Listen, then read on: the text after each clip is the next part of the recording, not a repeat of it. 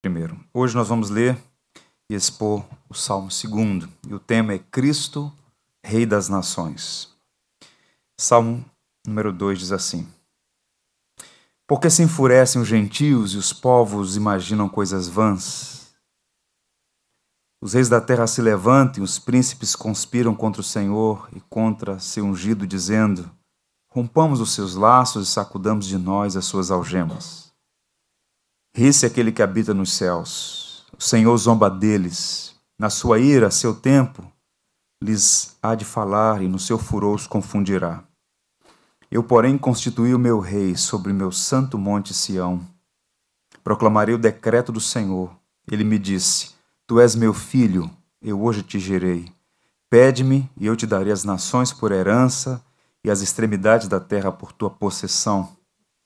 Com vara de ferro as regerás e as despedaçarás como um vaso de oleiro. Agora, pois, ó reis, sede prudentes, deixai-vos advertir juízes da terra. Servi ao Senhor com temor e alegrai-vos nele com tremor. Beijai o filho para que se não irrite, e não pereçais no caminho, porque dentro em pouco se lhe inflamará a ira. Bem-aventurados todos os que nele se refugiam. Senhor, invocamos a tua bênção sobre nós. Somos todos carentes da iluminação que vem do teu Santo Espírito e oramos para que o nosso coração seja terra fértil, onde a tua palavra encontre espaço para frutificar. Que nós todos sejamos guiados à verdade e esta mensagem seja instrumento nas mãos do Senhor para nos moldar e nos tornar mais parecidos com Cristo e é em nome dele que nós pedimos essa bênção por Jesus. Amém. Semana passada nós demos início a uma série de mensagens baseada no livro de Salmos. Denominamos Cânticos da Alma, conforme está exposto aqui no painel. E Cânticos da Alma porque essas poesias nasceram no coração. Não é? São canções, orações que são cantadas há milênios, poesia hebraica. E conforme nós vimos na semana passada, há uma espécie de intercâmbio entre lamento e louvor. Parte dos salmos é lamento, parte dos salmos, louvor. Semana que vem nós vamos ver um lamento. Pois bem, e essas canções, elas são honestas, sinceras. Nós vemos ali um intercâmbio de emoções, as mais variadas. Você encontra tristeza, angústia, depressão, desespero, perplexidade, dúvidas, e ao mesmo tempo salmos de grande alegria, contentamento, esperança, regozijo, entusiasmo. Dois autores chamados James Houston e Bruce Walker, em uma obra extraordinária, eles falam de uma teologia das emoções. É uma espécie de literatura dialógica ao lado de Deus e o lado do homem. É um livro sem igual. E a nossa intenção, com a graça de Deus, é recuperar a grandeza do uso dos salmos, não apenas na vida comunitária da igreja, mas na nossa própria devoção pessoal. Os salmos ensina a cantar e orar. E nós nos identificamos com os salmos porque os salmos são cânticos da alma, cânticos do coração. E dando a sequência a essa série de mensagens, nós vamos falar do Salmo 2. Eu confesso aos irmãos que estou impressionado, à medida que vou estudando, cada vez mais encantado com a beleza, a profundidade e, ao mesmo tempo, a aplicabilidade desse salmo para o nosso tempo. seja Deus gracioso e nos ajude a examinar esse texto adequadamente. Eu queria, como introdução a essa reflexão, porque antes de mim muitos outros, ao longo dos séculos, expuseram esse salmo, eu queria ler para vocês um trecho do sermão que Charles Spurgeon pregou em Londres, no meado do século XIX, ele que foi o maior pregador do século XIX, o maior dos batistas, ele disse assim: Não estaremos de forma alguma errados em nosso resumo deste sublime salmo, se o chamarmos de o Salmo do Messias, o Príncipe, pois apresenta como em uma impressionante visão o alvoroço das pessoas contra o ungido do Senhor, o propósito determinado de Deus de exaltar seu filho e o reino definitivo desse filho sobre todos os seus inimigos. Leiamo-no com os olhos da fé, contemplando como que de camarote o triunfo final de nosso Senhor Jesus Cristo, ao vencer todos os seus inimigos. É impressionante como esse homem escreveu isso há tanto tempo e continua reverberando uma gloriosa verdade. O salmo fala sobre o Cristo, o Messias, o Rei, o Príncipe de Deus. Pois bem, eu queria ver esse salmo como um quadro e como uma peça de teatro. Vamos tentar trabalhar a partir dessas duas metáforas. Primeiro quadro, nós temos aqui uma leitura geral do texto.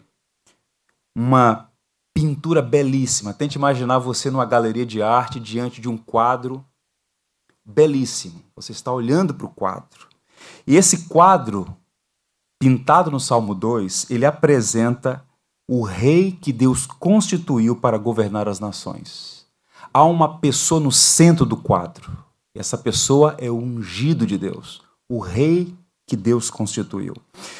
Vimos semana passada que os Salmos 1 e 2 eles formam uma unidade, como duas mãos que se conectam e há muitas evidências de que houve um arranjo didático. Lembram que há cinco livros no Saltério. Quem leu a pastoral percebeu isso aí. Cinco livros no Saltério. E os Salmos 1 e 2 formam o prefácio e os Salmos 40, 145 a 150 o pós-fácio. Há uma estrutura, há uma ordem, há uma linha melódica que alguém editou. Muito provavelmente, Esdras, o escriba, foi a pessoa que fez esse arranjo, que segue uma perspectiva teológica. Pois bem, o Salmo 1 começa com a palavra bem-aventurado, feliz, alegre. O Salmo 2 termina com essa palavra, bem-aventurado. O Salmo 1 fala da lei, dando primazia à palavra de Deus. O Salmo 2 apresenta o ungido, Messias, Cristo. Portanto, é uma mensagem sobre Cristo a supremacia dele, o rei das nações. E é interessante como é que esse salmo nos apresenta essa pintura belíssima. Vejamos. O salmo começa falando de uma ridícula conspiração. É um dos poucos salmos na Bíblia que começa com uma pergunta. E a pergunta denuncia uma conspiração. Por que se enfurecem os gentios e os povos imaginam coisas vãs? Curioso notar isso, é uma pergunta retórica para a qual não há resposta. Há uma perplexidade, há um espanto aqui. O salmista está escandalizado. Deus não, mas o salmista está. E em seguida ele afirma que os reis da terra conspiram contra o Senhor e contra o seu ungido. O objeto da trama está exposto aí. O desejo deles é romper os laços com Deus, é sacudir as algemas, porque eles veem em Deus um déspota, um tirano. Rompamos os laços, sacudamos as algemas. Há uma conspiração. Assim começa o salmo. Nesse quadro, vemos ainda a reação divina que é inusitada. Porque do céu, do alto trono nos céus, Deus dá gargalhadas. Poucas vezes no saltério e em toda a Bíblia é dito que Deus ri. Mas aqui o texto diz que Deus ri deles e zomba deles. Deus dá gargalhadas. E por quê? Porque Deus sabe que aquela turba, aquela súcia, na verdade é ignorante, atrevida e soberba. Nada podem contra aquele que criou os céus e a terra, mas eles se mutinam contra Deus e contra o seu ungido, contra o seu Cristo. E aí a gente chega no coração do salmo, quando Deus, então, depois de dar gargalhadas e afirmar que vai agir com ira contra os revoltosos, o texto diz: Constituí o meu rei sobre o meu santo monte Sião. Aqui é o coração do salmo. Lembra que todo o saltério é governado por essas duas temáticas, a lei e o rei. E aqui, já no Salmo 2, apresenta essa temática de todo o livro: o rei, o ungido, o Messias, o Cristo. Pois bem, há um rei constituído por Deus. Ele sempre foi soberano, nós estamos falando daquele que é coeterno e coigual com o Pai e com o Espírito Santo. No entanto, esse Deus que sempre foi soberano, o eterno, agora a unção faz uma função de credenciamento público. É como Deus estivesse dizendo: Ele é quem eu constituo rei para governar o mundo. E de fato é isso que Deus está dizendo aqui. Ele é ungido de Deus, constituído para governar as nações. Terceiro elemento desse quadro. o rei fala e emite um decreto. Aí, a partir da metade do salmo, quem fala é o ungido, quem fala é o Cristo, quem fala é o rei. Ele diz: Olha, o Senhor me disse, Tu és o meu filho. Você vê aqui agora claramente o rei afirmando sua filiação.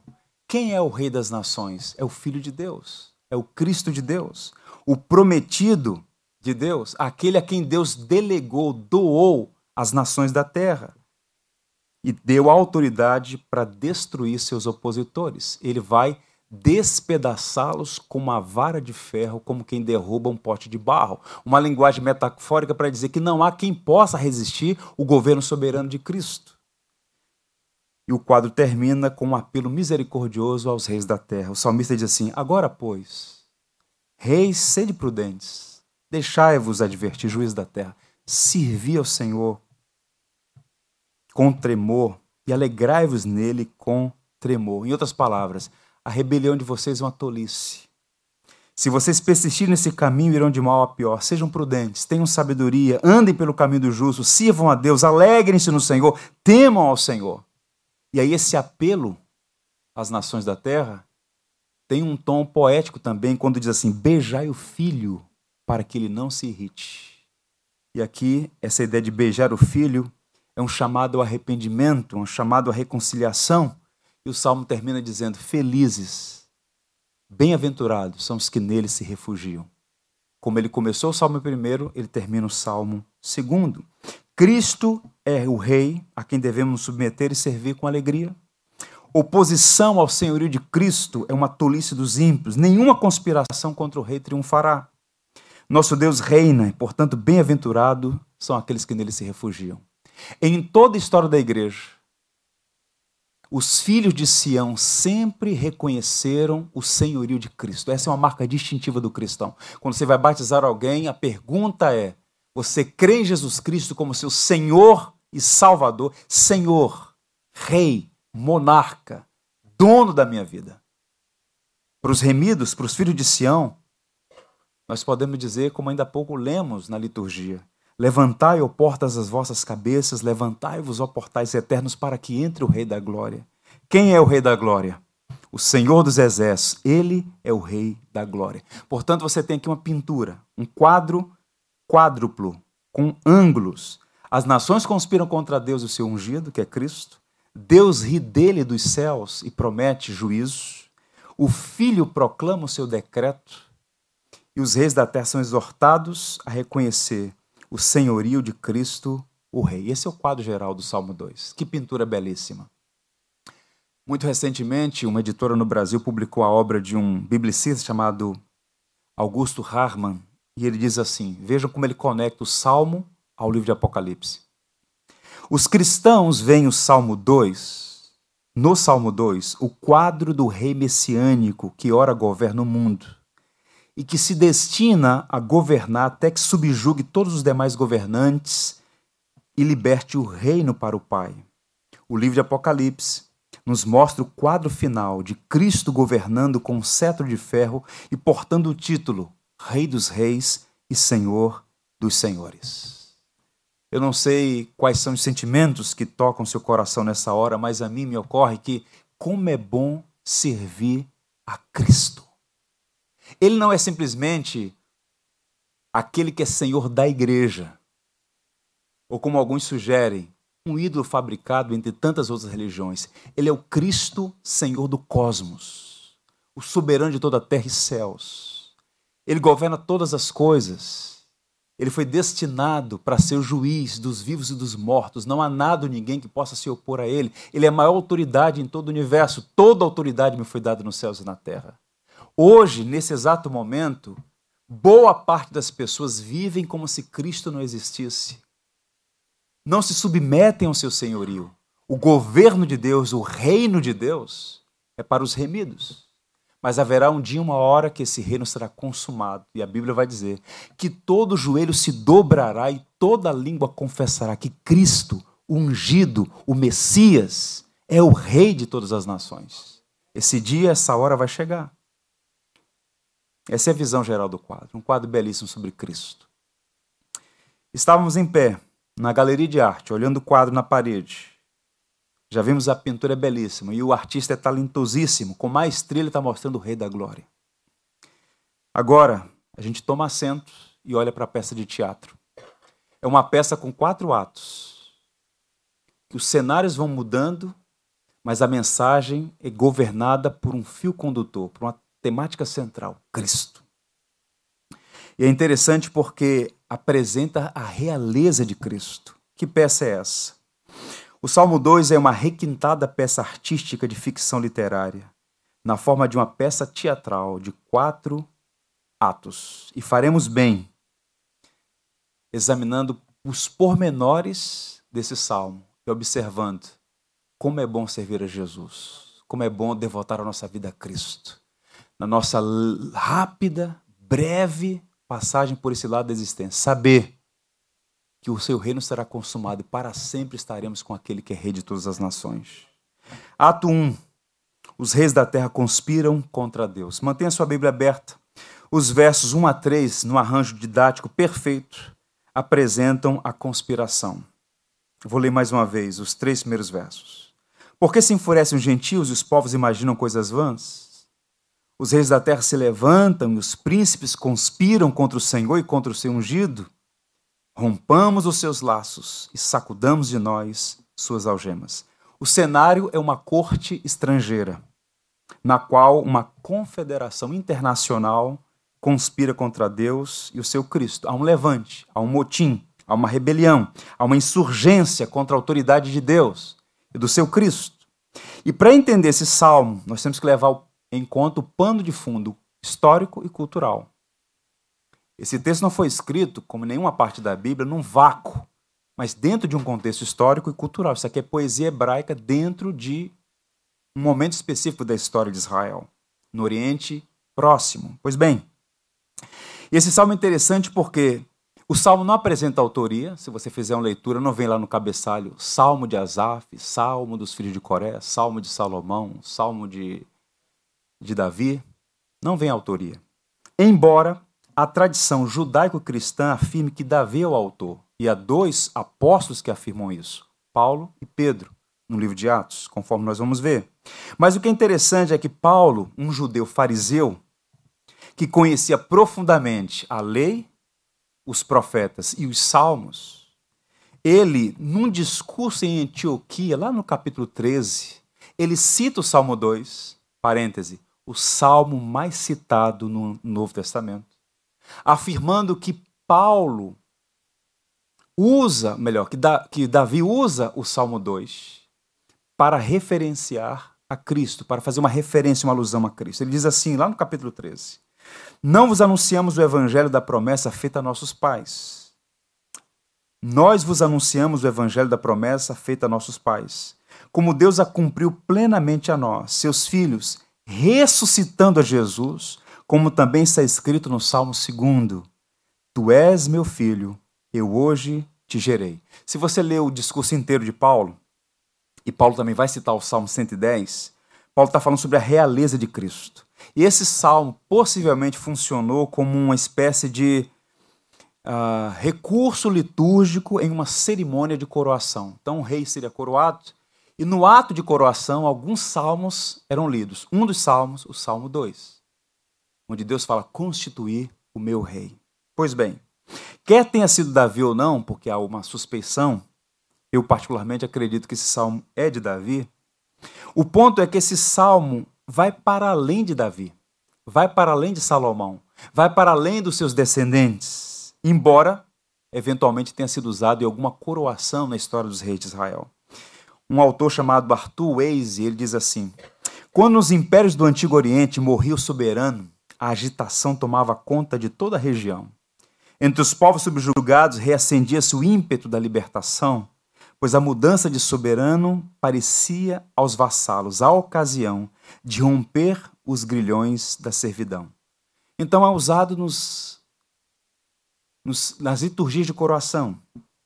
E as primeiras palavras sugerem isso. Agora,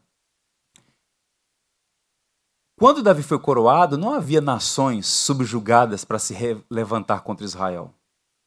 Os descendentes de Davi, em nenhum momento, exceto Salomão, teve uma expansão territorial onde havia vários povos vassalos dominados para se levantar contra Israel. De modo que esse salmo ele tem um cumprimento na história imediata, mas ele está apontando para algo sublime, maior, muito maior que Davi e seus descendentes. E há muitas evidências disso. Derek Kidner, talvez o maior especialista em salmos, pelo menos daqueles que nós temos acesso, aqui no Brasil, ele diz assim: a época de ascensão de Davi não havia nações sujeitadas para que se tornassem rebeldes. Para Salomão havia bastante, mas havia poucas para seus descendentes. Alguém maior do que Davi e Salomão é, seria necessário, no entanto, para justificar a plena fúria dessas ameaças e a glória dessas promessas. Em outras palavras, o salmo não é sobre Davi. O salmo não é sobre Salomão, nem sobre nenhum dos outros reis de Israel. Davi era o homem que Deus havia escolhido para instituir a dinastia que a seu tempo daria ao mundo o Messias. Esse salmo está falando sobre Cristo. E é impressionante que ainda hoje as nações se levantam contra Deus e contra Cristo, como nós vamos ver. Observe, por exemplo, que Deus fez uma promessa a Davi. Isso é uma coisa que nós precisamos resgatar também, nas muitas coisas. É o conceito de aliança, por exemplo. Se você ouvir assim, aliança davídica, o que é que lhe vem à mente? Isso é fundamental para entender o Antigo Testamento. Aliança abraâmica, aliança davídica. Deus fez uma aliança com Davi. Qual foi a aliança? Chamou Davi e disse, segundo Samuel, estabelecerei para sempre o trono de teu reino. Jamais faltará rei no teu trono. O Messias é filho de Davi, da tribo de Judá. Deus prometeu a Davi um reino que jamais teria fim. E quando Paulo vai interpretar o Salmo 110, Pedro também diz: Meus irmãos, nós somos judeus.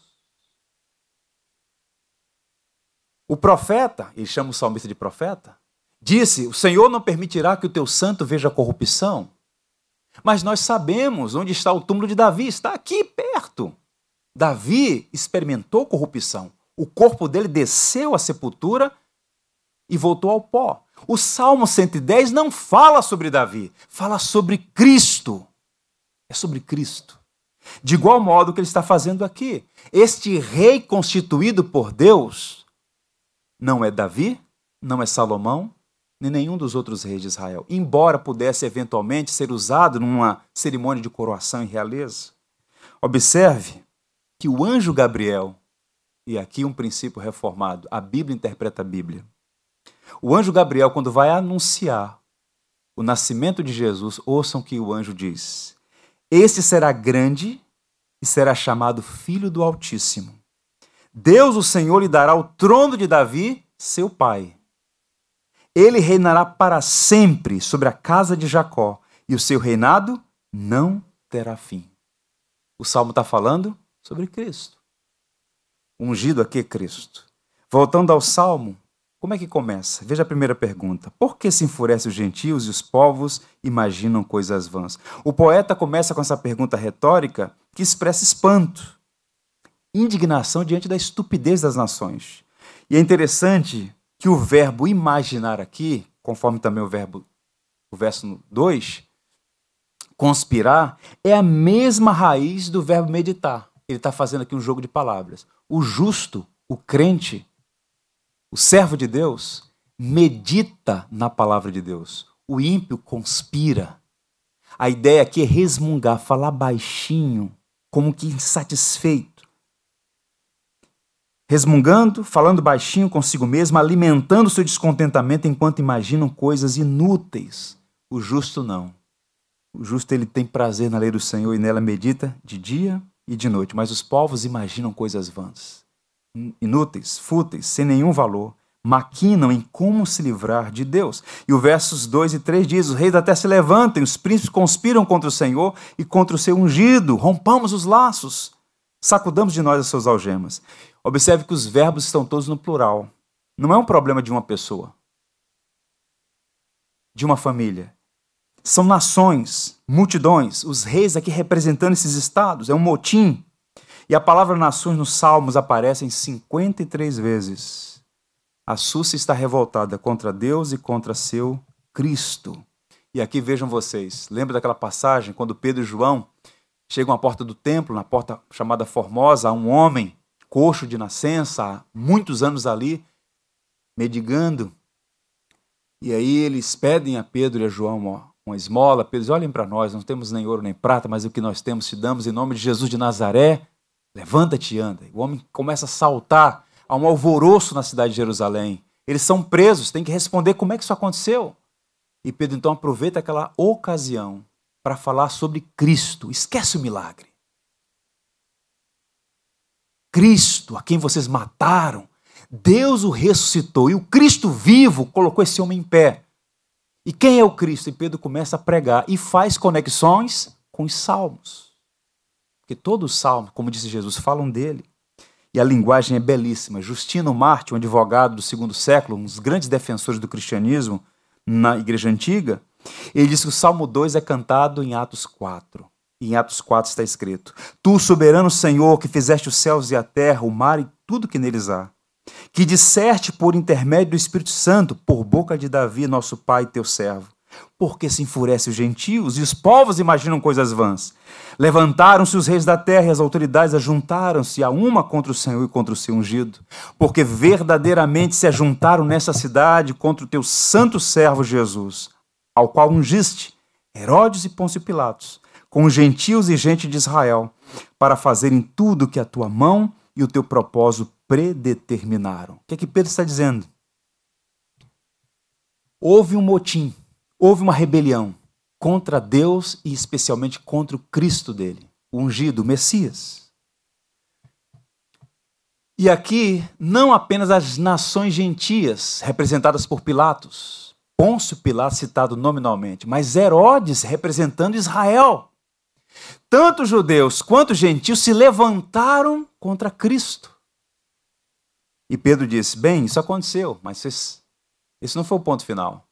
Vocês o mataram, mas Deus o ressuscitou, ele está vivo, ele reina, é o que Pedro está dizendo. E há duas características nessa rebelião dos gentios, citada no Salmo 2. Primeiro, uma revolta universal, nações estrangeiras, e é fútil porque será mal sucedida, mas ela tem uma motivação. Por que, que as pessoas se levantam contra Deus, contra a Sua palavra, contra o Evangelho, contra Cristo? A resposta está no verso 3. Rompamos os seus laços e sacudamos de nós as suas algemas. A lei de Deus para o ímpio é uma opressão. Só os justos têm prazer na lei do Senhor. Há um contraste de natureza e perfis nos dois caminhos.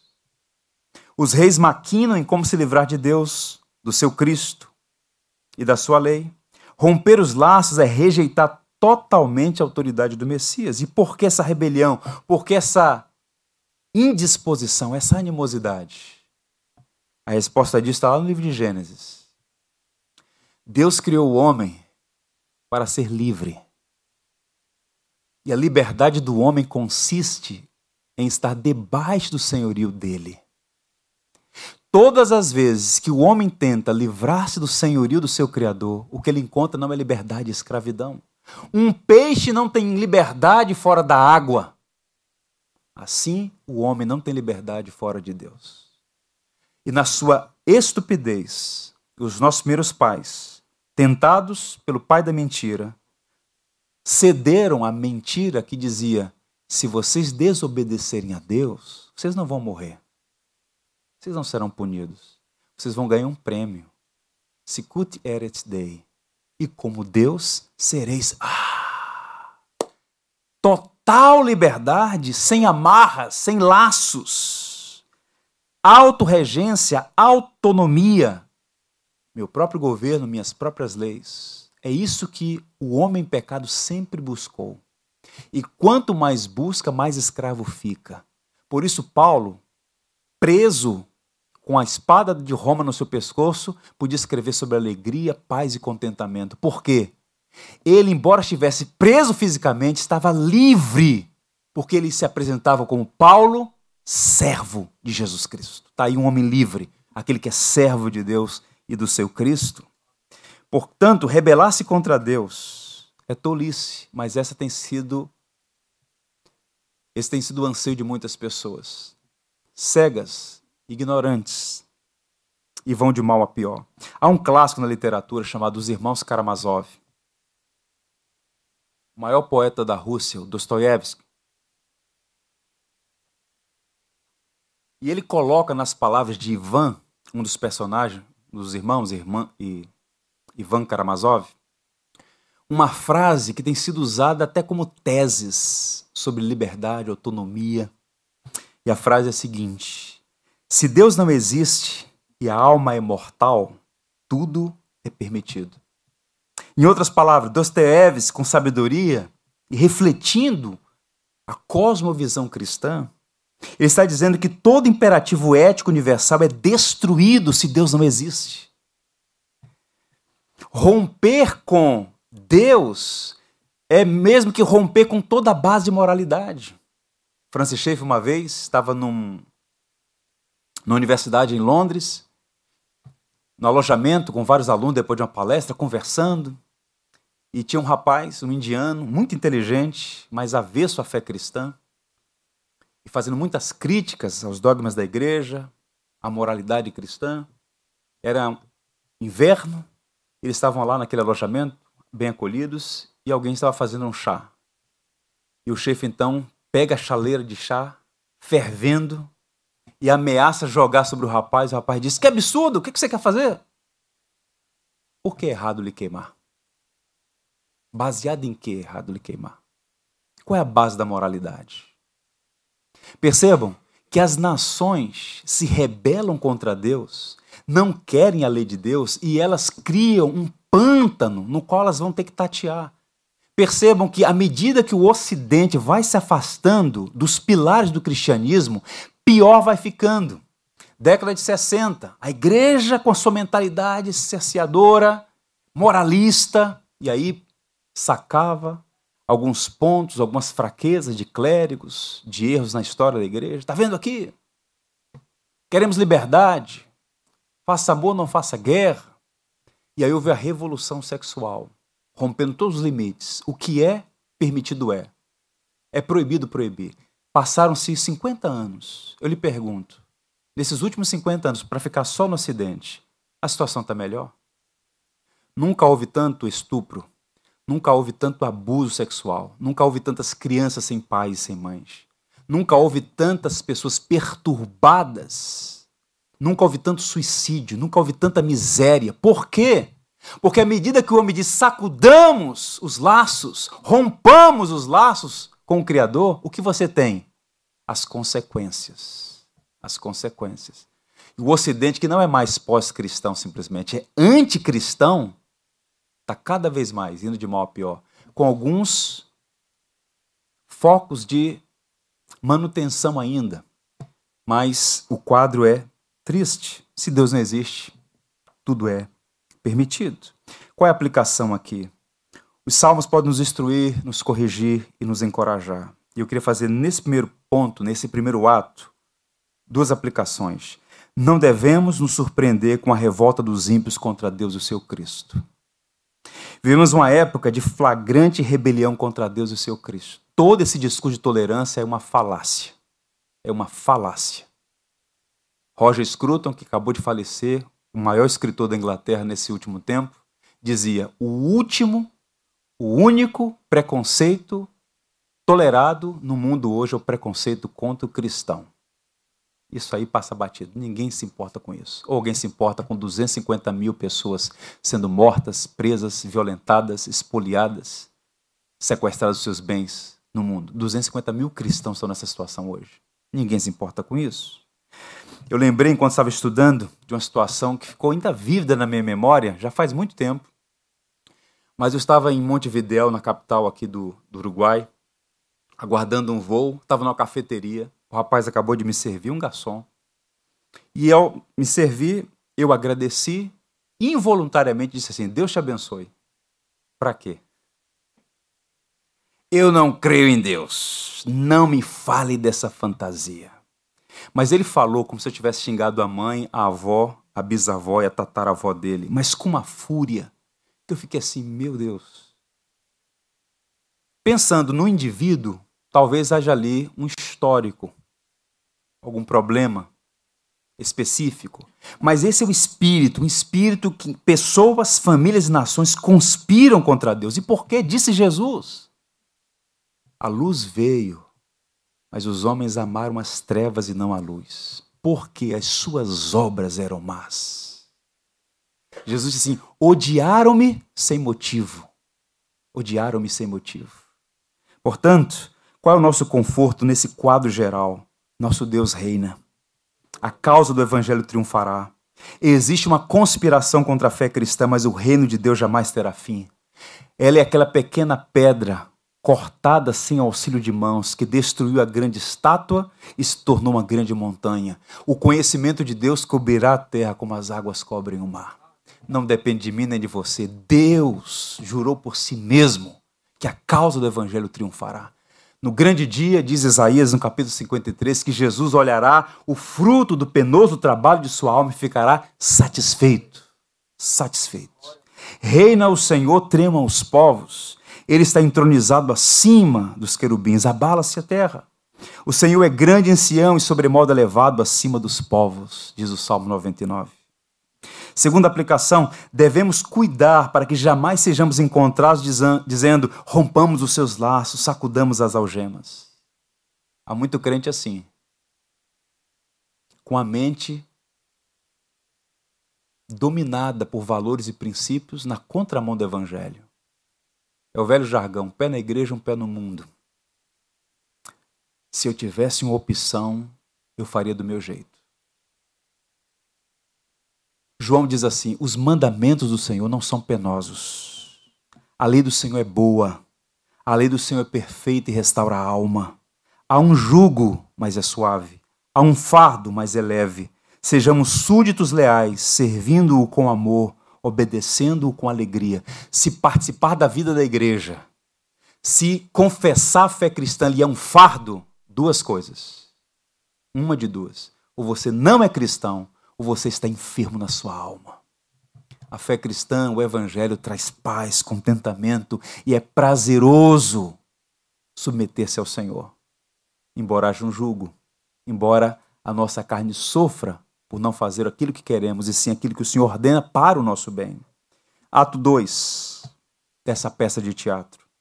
Deus ri da rebelião dos ímpios e constitui o seu rei. Os versos 4 a 6. Leiamos de novo. Ri-se aquele que habita nos céus, o Senhor zomba deles. Na sua ira, seu templo lhes há de falar e no seu furor os confundirá. Eu, porém, constituí o meu rei sobre o meu santo monte Sião. Usando ainda a imagem do teatro, o poeta, salmista, diretor da peça, muda o cenário aqui. O ambiente não é mais a terra, ele pega o espectador e leva para o céu. Não é mais a corte estrangeira, mas a sala do trono de Deus. E agora o salmista leva o espectador e o convida a contemplar a atitude de Deus diante da tolice dos ímpios, da rebeldia dos povos. Deus está sentado no trono, que é a sala de comando do universo, de onde ele rege com sabedoria e perfeição todas as coisas. O texto diz que Deus olha e considera a revolta ridícula, patética, e o texto diz: Deus ri e zomba dos ímpios. Pastor Russell Shedd, saudosa memória, comenta assim: Rir e zombar são as maneiras de expressar que a onipotência divina não tem nada a temer ante as maiores forças que os seres humanos podem criar, inclusive bombas atômicas e mísseis interplanetários. Tente imaginar.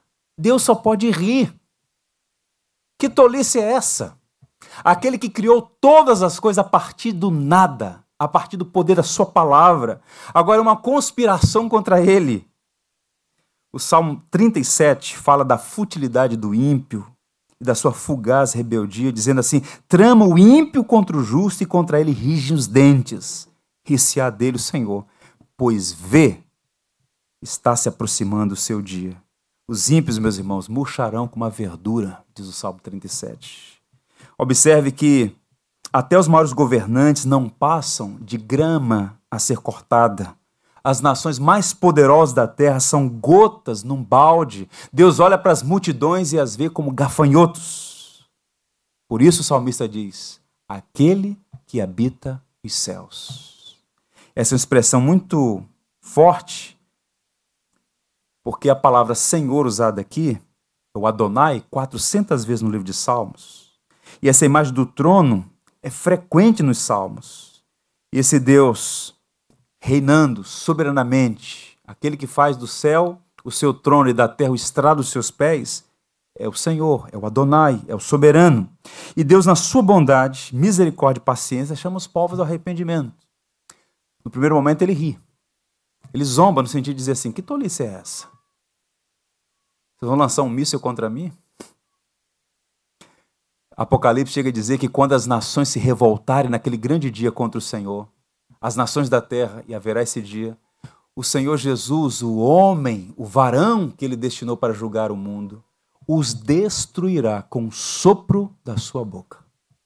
Uma figura de linguagem para dizer: é ridículo conspiração contra Deus.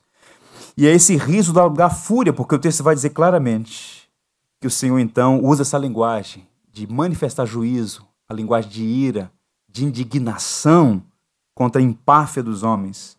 O profeta poeta agora se move do desprezo interior para a intervenção de Deus na história. Ninguém se livrará, ninguém poderá livrar-se do juízo vindouro. O homem impenitente será alcançado. Deixa eu contar uma história para vocês muito curiosa. Há um autor chamado W. Plummer, perdão, um comentarista antigo.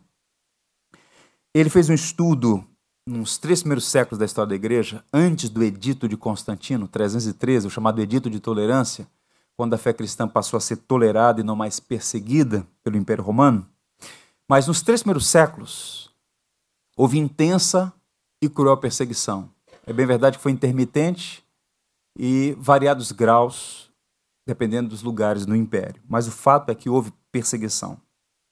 E ele identificou 30 pessoas imperadores romanos, governadores de províncias e oficiais de alta patente, conhecidos por sua implacável perseguição contra a igreja, que sofreram juízos terríveis.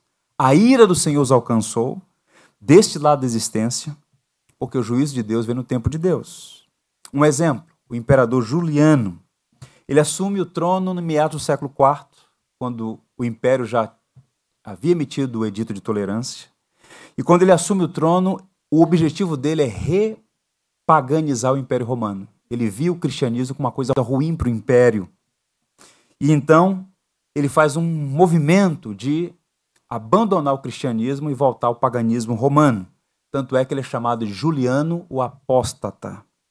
E no campo de batalha, ele é ferido e a história testemunha que as suas últimas palavras foram: Tu venceste, ó Galileu ele descobriu que a conspiração dele contra Cristo era uma tolice. Morreu aos 32 anos de idade, em pleno vigor.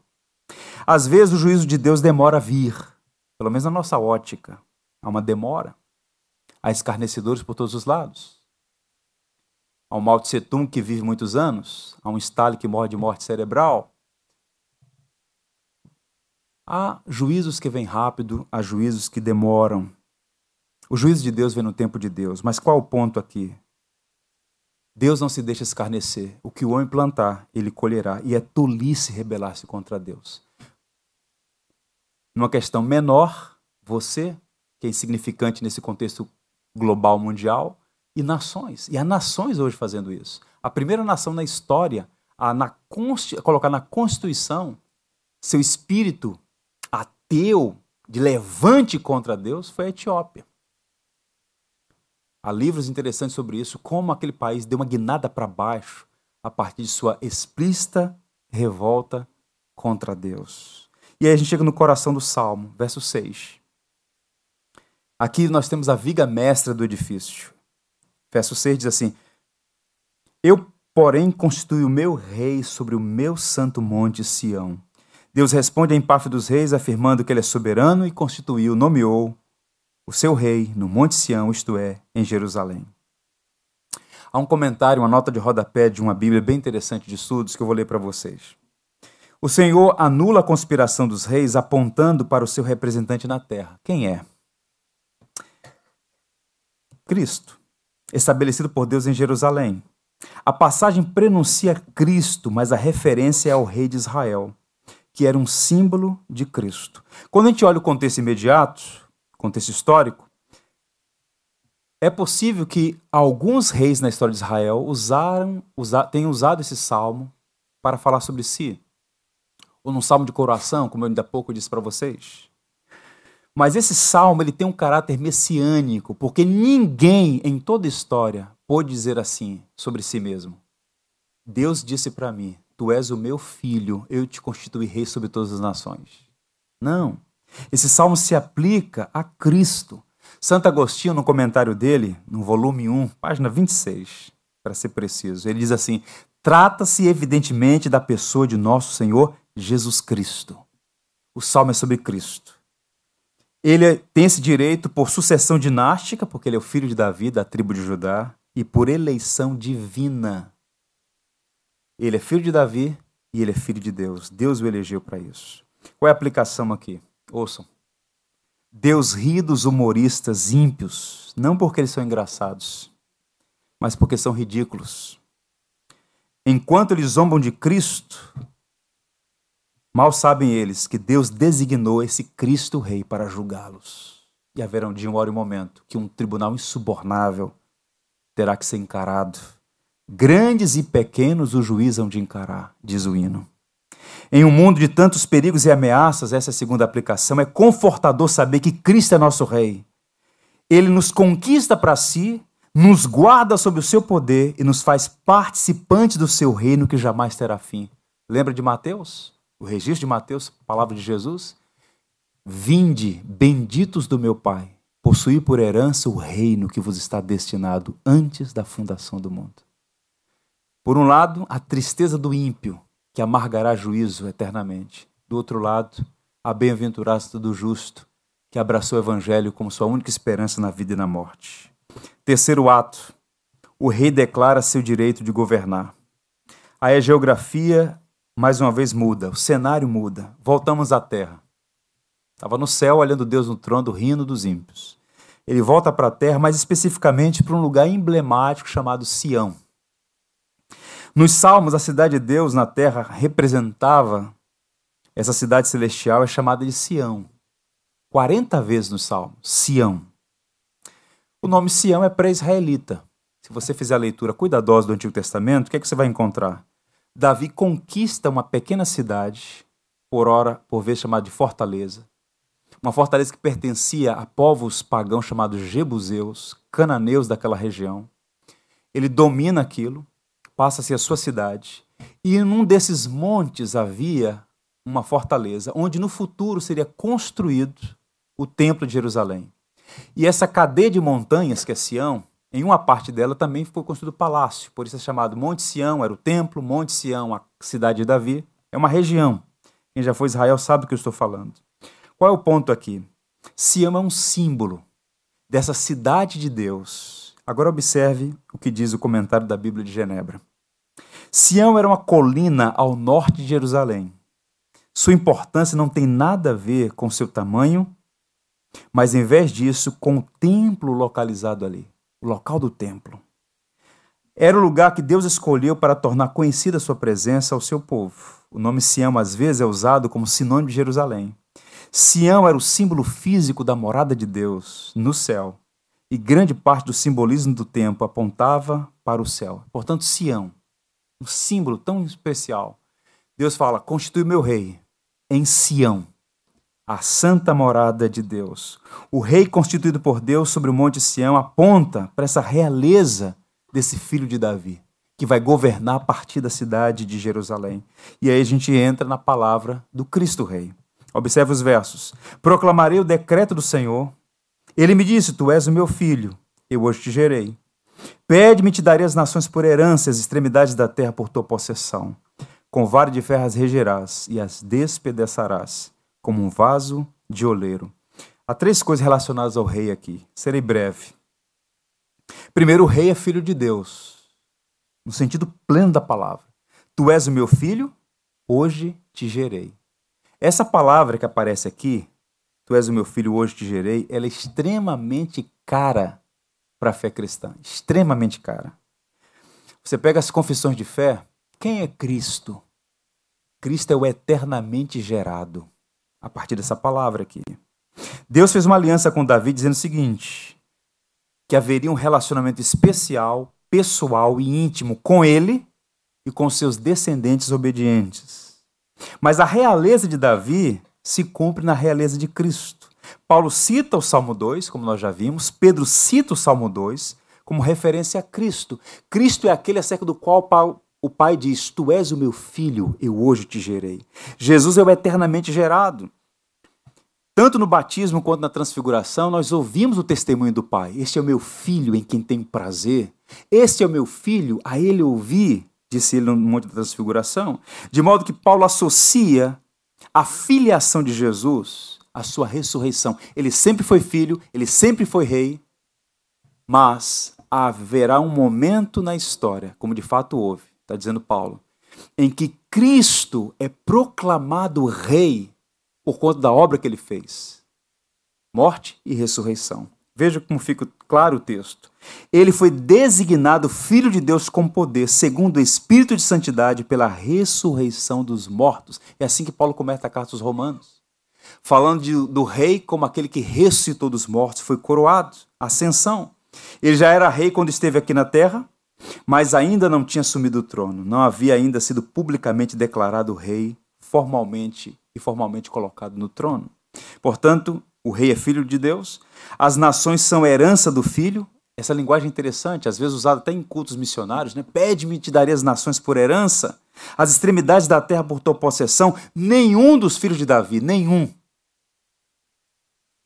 levou o Estado de Israel a dimensões territoriais gigantescas. Agora, esse filho de Deus ouviu do seu pai: pede-me e eu vou te dar as nações por herança. Cristo não é apenas Senhor da igreja, ele é Senhor das nações, ele governa tudo e todos. Ele é ungido que veio para libertar os cativos e proclamar liberdade, Isaías 61. Portanto, a missão de Deus, na qual todos nós estamos envolvidos, é conquistar as nações para Cristo. Por que, que a gente prega o evangelho? Não é para aumentar o número de pessoas nos assentos da igreja. Nós proclamamos o evangelho para que as pessoas tenham a alegria de adorar o seu Criador Missões existem por causa da adoração. A adoração é o combustível das missões. Para que mais e mais pessoas sejam o bem-aventurado descrito no Salmo 1. Bem-aventurado aquele que não anda no conselho dos ímpios, não se assenta na roda dos carnecedores, não é? tem o seu prazer na lei do Senhor e nela medita de dia e de noite. Bem, é para isso, para que mais pessoas tenham essa bem-aventurança de servir ao Rei. C.S. Lewis, numa série de mensagens na época do Natal para a BBC de Londres, ele escreveu um artigo fantástico sobre como nós precisamos olhar para o Natal, para o advento de Cristo, né?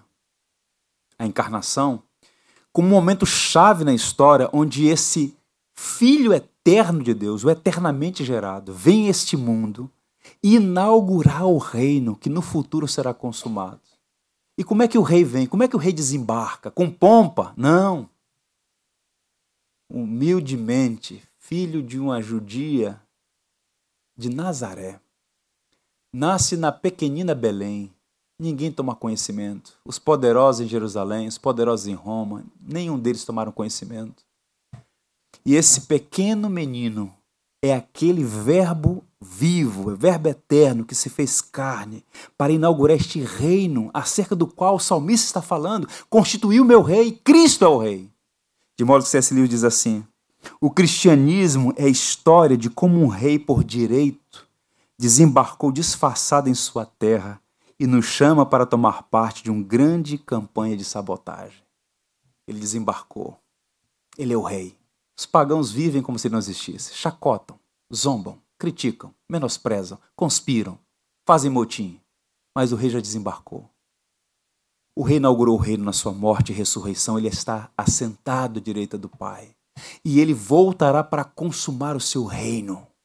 E todas as nações se submeterão a ele. Todos, grandes e pequenos, haverão de se dobrar diante dele. Toda língua confessará ao Senhor. O rei, portanto, tem autoridade e poder para disciplinar as nações. Com vara de ferro as regerá e despedaçarás com vaso de oleiro. A vara aqui servia como um cajado para cuidar do rebanho, mas também como uma arma para afastar os assaltantes. E essa expressão vara de ferro indica força que nenhum vaso de barro pode resistir. Qual é o vaso de barro que pode resistir a uma pancada de uma vara de ferro? Essa é a ideia. As nações, por mais fortes que sejam, não pode resistir àquele que tem uma vara de ferro em suas mãos. Vai despedaçá-las como quem despedaça um vaso de barro. A ruína dos maus é certa, irresistível, terrível, completa, irreparável, como uma vasilha de barro. Duas aplicações. Alegre-se no Evangelho. Se você não tem alegria no Evangelho, peça a Deus, Senhor, tem alguma coisa errada comigo. Dá-me alegria no Evangelho. Porque o Evangelho é a boa notícia de que o Senhor reina e nos escolheu para fazer parte do reino do seu Filho. Um reino que jamais terá fim. Você está caminhando para a morte. A sua vida é um sopro, mas não termina no cemitério da cidade. A morte se transformou no rio que você atravessa para encontrar face a face o Cristo Rei ressurreto. E se você estiver vivo quando ele voltar, você o verá e será arrebatado para estar junto com ele nas nuvens, como diz o apóstolo. Portanto, alegre-se no Evangelho. Segundo, não tenha medo da perseguição dos ímpios, de suas ameaças. Há muitos cristãos constrangidos, intimidados. E às vezes, por covardia, usa a ideia de laicidade do Estado para esconder sua fé. Laicidade não é álibi para ter vergonha do Evangelho. Eu não me envergonho do Evangelho, disse o apóstolo Paulo. Nós temos posicionamentos históricos consistentes, valores inegociáveis que temos que afirmar, respeitando o outro, mas afirmando livremente. Ainda vivemos num Estado democrático de direito. As nações pertencem ao rei e ele mesmo as disciplinará, mas o destino da igreja é a glória. E por fim, quarto ato, os reis da terra são exortados a se submeterem a Cristo Rei. E aqui, nessa última cena da belíssima peça de teatro, o próprio poeta pisa no palco e fala às nações. O diretor entra em cena e fala abertamente: Agora, pois, ó reis, sede prudentes, deixai-vos advertir, juiz da terra, servi ao Senhor com temor, alegrai-vos nele com tremor. Beijai o filho para que não se irrite, e não pereçais no caminho porque dentro em pouco se lhe inflamará a ira. Bem-aventurados todos que nele se refugiam. Primeiro ele fala de ser prudentes. Sejam prudentes. Sabedoria e prudência sempre andam juntas. Observe o Novo Testamento. Onde a palavra sabedoria está presente, prudência também. Sabedoria é a arte de enxergar a verdade. Prudência é a arte de fazer a coisa certa. Precisamos de sabedoria para ver a realidade e prudência para agir corretamente. Ele está dizendo: não sejam tolos. Quem somos nós para conspirar contra o eterno? Recebam a advertência e passem a servir ao Senhor. Façam isso com reverência e alegria. Essa é a ideia aqui. Agora vejam vocês. Leia o livro de Provérbios cuidadosamente. A marca do homem tolo é que ele não aceita conselhos e por isso vai de mal a pior. O tolo nunca tem um bom sono. Ele diz então: adorem a Deus. A ideia de servir aqui, irmãos, observe, quando ele diz servir ao Senhor com alegria, com temor, a ideia aqui é de adorar, viver para adorar a Deus. Fomos feitos para isso. Todo homem é um adorador, mas depois da queda se multiplica-se os objetos, né? Aos que adoram sua carreira, aos que adoram sua profissão, aos que adoram sua casa, aos que adoram sua família, aos que adoram as coisas que elas vão adubando e vão dando referenciais de significação. Quando perde alguma coisa dessas, se desesperam. Você pode perder sua família, você pode perder seu emprego, você pode perder seus recursos, você pode perder sua casa. Essas coisas podem passar e muitas vezes passam. Agora, Deus é o tesouro que a traça não pode corroer, nem os ladrões espreitarem roubar. É o tesouro supremo. Adorem a Deus as outras coisas serão acrescentadas. Ele diz mais: beijem o filho. Mais uma vez, uma linguagem poética aqui. E aqui uma, uma mudança sutil. Sutil. Ele falou: Tu és o meu filho. E a palavra filho ali é a palavra bem, em hebraico. Só que quando ele fala que beijem o filho, ele muda a palavra. Ele usa a palavra ba, que é em aramaico. E qual é o objetivo? Qual é o propósito? Se ele está se dirigindo às nações, em particular às nações daquele contexto histórico, boa parte delas falava aramaico. Pega Isaías 37, você vai entender o que eu estou dizendo com isso. As, as, as nações ali, os povos semíticos, falavam aramaico. Então, quando ele muda a palavra do hebraico para o aramaico, falando beijem o filho, ele está chamando as nações da terra ao arrependimento, à reconciliação com Deus. E beijar aqui é um ato de reconhecimento, de submissão, de abraçar o filho em rendição. Beijem o filho para que ele não se irrite, não pereçais no caminho, porque dentro em pouco se inflamará a ira. E aí ele conclui como? Bem-aventurados todos os que nele se refugiam. São felizes os que encontram refúgio em Cristo. A ignorância, o medo, o orgulho interpretam o governo de Deus como escravidão. Medo, ignorância e orgulho. Nós olhamos para o governo de Deus com alegria, porque encontramos segurança, paz e felicidade. Há refúgio em Cristo. Cristo é o único lugar de refúgio para a nossa alma. E eu encerro, meus irmãos, da maneira como eu comecei, lendo uma porção do sermão de Spurgeon. Olha o que ele diz. Ouçam. No primeiro salmo, vimos os perversos desaparecerem como palha. No segundo, os vemos em pedaços como vasos de um oleiro. No primeiro, contemplamos o justo como árvore plantada à beira dos rios de água. E aqui contemplamos Cristo, a aliança maior do justo, como algo melhor que uma árvore plantada à beira de rios de águas. Pois é coroado o rei de todas as ilhas, de todos os pagãos se curvam diante dele e beijam o pó, enquanto ele abençoa todos os que nele confiam. Que pessoas hoje aqui abracem a Cristo como sua única esperança na vida e na morte. Bendito seja Cristo, o Rei de Deus. Amém? Vamos ficar em pé, nós vamos encerrar cantando Apocalipse 15. Por tudo que tens feito, por tudo que vais fazer, por tuas promessas e tudo que és, eu quero te agradecer com todo o meu ser. Te agradeço,